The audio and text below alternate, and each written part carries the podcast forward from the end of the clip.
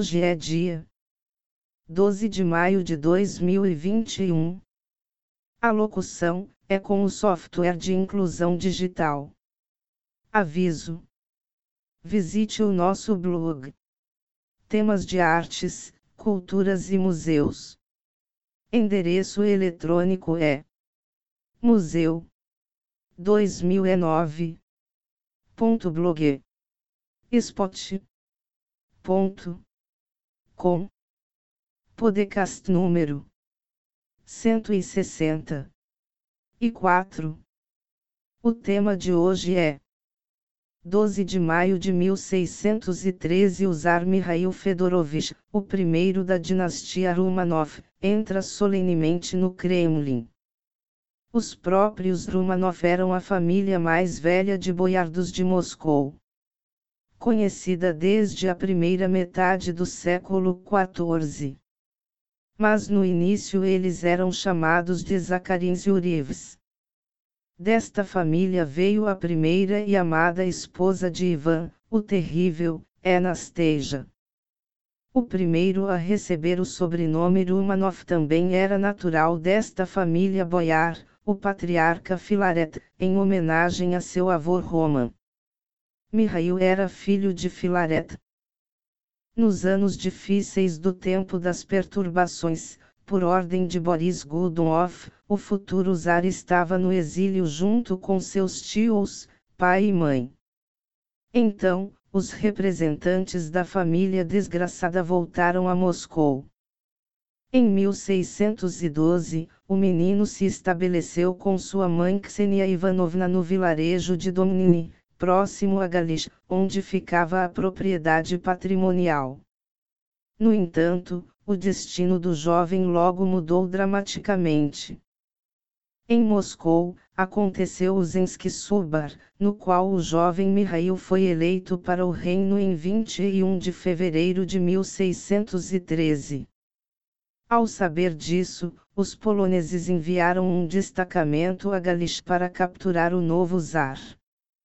O destacamento foi orientado pelo camponês Ivan Suzanin. Seus invasores poloneses o encontraram no caminho para a aldeia de Domnino e exigiram que ele mostrasse o caminho. Suzanin enviou seu genro aos Rumanov para alertar sobre o perigo, e ele mesmo conduziu o destacamento polonês em uma direção completamente diferente. Ele conduziu os inimigos para o matagal da floresta e foi cortado por eles. Mas com sua façanha, um simples camponês salvou o futuro soberano e fundador de uma nova dinastia para a Rússia. Anunciada do perigo, Ksenia Ivanovna e seu filho Mihail refugiaram-se no mosteiro Ipatiev, localizado na cidade de Kostroma. Foi lá que chegaram os representantes do Zensky Subar.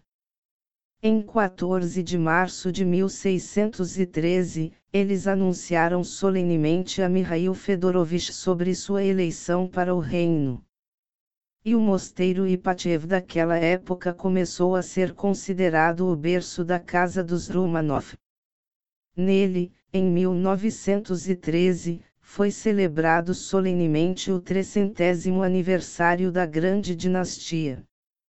O casamento solene com o reino ocorreu na Catedral da Assunção, em Moscou, em 11 de junho de 1613. O boné de Monomac foi colocado na cabeça do jovem soberano, e ele se tornou o governante soberano das terras russas. Mas, devido à sua juventude, o jovem rei não governava por conta própria. O verdadeiro poder estava nas mãos de Ksenia Ivanovna e seus parentes. Em 1619, o pai do jovem soberano, o patriarca Filaret, voltou do cativeiro polonês. Quando ele entrou em Moscou, seu filho encontrou seu pai, ajoelhado nos portões da cidade. Filaret era uma pessoa forte e obstinada. Ele viveu uma vida difícil, cheia de provações, por isso não tinha experiência. Até sua morte em 1633, Ele governou com seu filho e recebeu o título de Grande Soberano. Imagem: Praça em 1613, com vários prédios de época e muitas pessoas perfilados.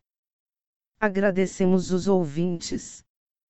Visite a playlist dos podcasts em https ecker.fm museu 2009 gmail.com Obrigado.